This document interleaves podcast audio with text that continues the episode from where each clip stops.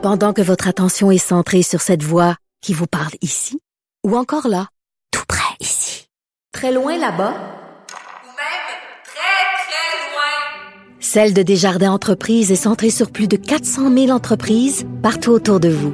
Depuis plus de 120 ans, nos équipes dédiées accompagnent les entrepreneurs d'ici à chaque étape pour qu'ils puissent rester centrés sur ce qui compte, la croissance de leur entreprise. Parce qu'en immobilier, pour être à son affaire, suivez les conseils de nos experts. Via Capital, les courtiers immobiliers qu'on aime référer. Bonne écoute.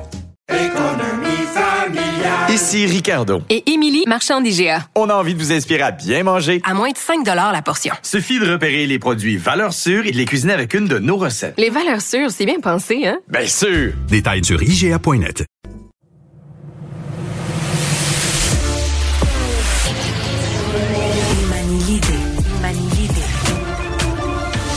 Le silence.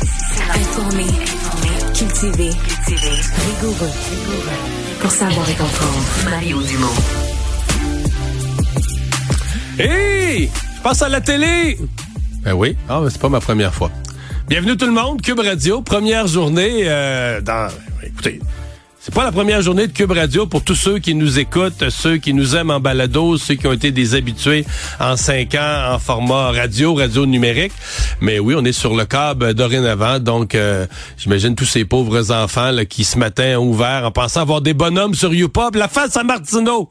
Peux-tu te dire qu'ils ont tombé en bas de leur chaise, les parents fermaient ça au plus vite?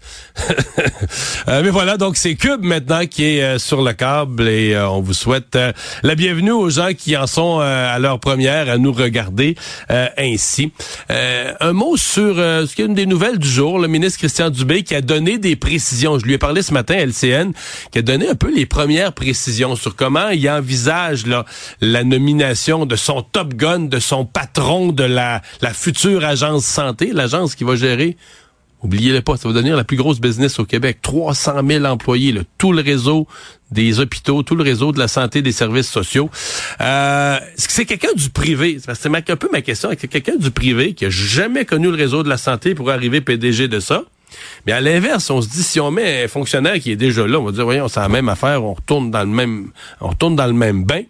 En réponse de M. Dubé, c'est une équipe je comprends ce qu'il veut dire. J'ai hâte de voir, mais soit que c'est un PDG ou une PDG qui vient du privé, qui vient de l'extérieur de la santé, puis qui se met des VP qui, eux, connaissent le réseau.